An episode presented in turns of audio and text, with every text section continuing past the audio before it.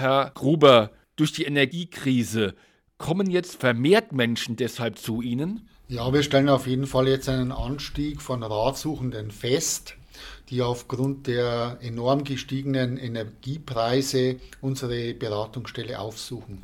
Welche Leute kommen denn vor allem und mit welchen rechnen Sie noch?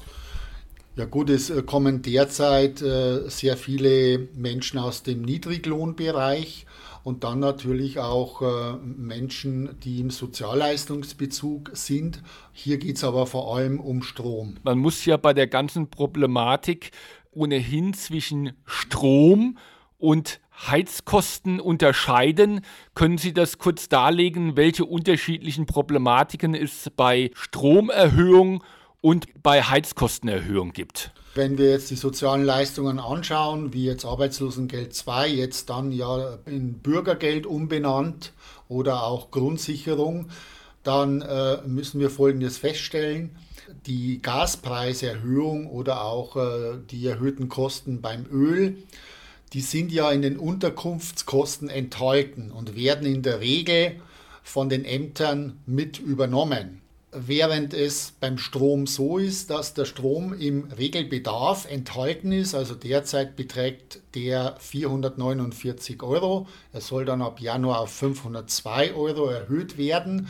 Und hier ist es also so, dass jede Erhöhung die Leute wirklich massiv äh, betrifft, weil das müssen die aus ihrem eigenen Geldbeutel bezahlen. Was gibt es denn da für eine Lösung für die Leute? Gibt es dann Ratenzahlungen oder welche Lösung gibt es für die Leute? Also beim Strom ist es so, dass die mit ihren Versorgern eine sogenannte Abwendungsvereinbarung machen können. Die muss der Stromversorger auch anbieten. Das Problem, das wir aber sehen, ist, dass diese Ratenzahlungsvereinbarungen meistens nur auf sechs Monate geschlossen werden.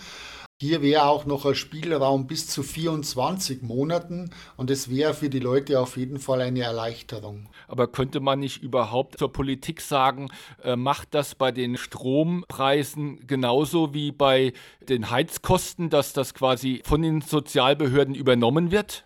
Also wir fordern ja schon seit langem, dass die Stromkosten aus dem Regelsatz herausgenommen werden, sodass also die angemessenen Stromkosten dann auch sowie die Heizungskosten über das Amt bezahlt werden. Jetzt bei Gas, wenn da auf jemand auf einmal 2000 Euro Nachzahlung hat und das nicht bezahlen kann, welche Lösung gibt es denn da? Da gibt es, glaube ich, dann, was die Leute aber nicht wissen, die Lösung, dass jemand auch nur für einen Monat quasi Hartz IV bzw. Bürgergeld beantragen kann. Ja, genau so ist es. Wenn ein Bedarf für einen Monat gegeben ist, infolge zum Beispiel einer erhöhten Jahresabrechnung, dann äh, besteht die Möglichkeit für einen Monat Arbeitslosengeld 2 beim Jobcenter zu beantragen oder beim Sozialamt, wenn man Grundsicherungsbezieher ist.